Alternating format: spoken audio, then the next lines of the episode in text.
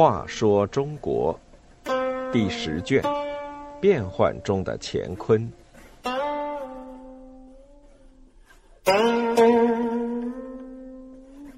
二十八，貌丑才子罗隐。罗隐是杭州新登县人，长得奇丑，但写得一手好诗文。不少人带着礼物去求他的诗文，一旦得到，便喜不自禁。他有个朋友叫令狐浩，那年考中进士，罗隐写了一封短信去祝贺。令狐浩的父亲令狐桃高兴地对人说。儿子考中进士，我倒不特别欢喜。欢喜的是，因此得到了罗公的手迹。可见当时人对罗隐才气推崇的程度。然而，罗隐诗文虽好，却连考十次都没能高中。有人说，罗隐屡试不中，只是因为相貌奇丑的缘故。其实不然。主要还是因为罗隐经常好说些当权者不喜欢听的话，有时甚至说的十分尖刻，所以朝廷和大臣都不想用他。据说有一回，唐昭宗想录用他了，一个大臣拿了罗隐写的华清宫诗给昭宗看，诗中有两句说：“也知道德胜尧舜，争奈杨妃借何效。”意思是说，唐玄宗的道德也许胜过尧舜，只是过不了杨贵妃的美人关。昭宗见罗隐连唐玄宗也随意批评，便又不要他了。仕途不顺，使罗隐心中常有愤愤不平之气，他便通过自己的诗文来宣泄。他的短文禅书，用借物喻人、借古讽今的笔法。表达胸中的激愤，批评社会的弊端，是晚唐五代不可多得的一篇讽刺性短文。罗隐屡试不中，穷愁潦倒。有个善于看相的道士劝他说：“你即使考中进士，也不过做个小官，不会有什么前途。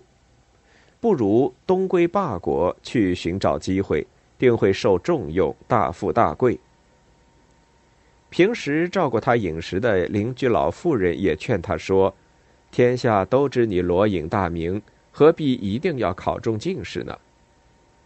罗隐听了他们的话，决心不再应试。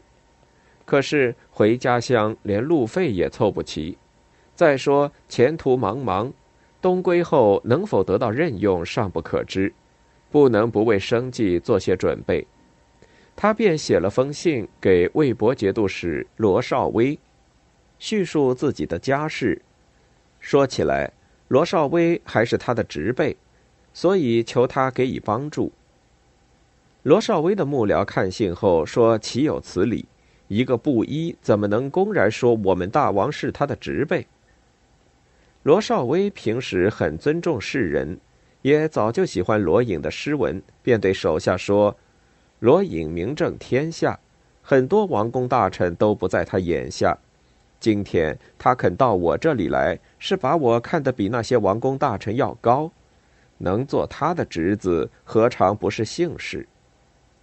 于是罗绍威亲自去城外迎接罗隐，礼节十分周到。罗隐也不谦让，坦然受之。罗绍威赠给罗隐一大笔钱财。又写信给武肃王钱镠，推荐叔父罗隐。罗绍威对罗隐推崇备至，罗隐有诗文集《江东集》，罗绍威后来把自己的诗文集题名为《偷江东集》。罗隐去见钱镠，怕钱镠不肯用他，就在城上的诗文集中，把写祢衡与皇祖故事的下口放在卷首。钱镠看了大笑，遂给罗隐回信，引用孔子在鲁当司寇的故事，表示罗隐也会在故乡得到他的重用。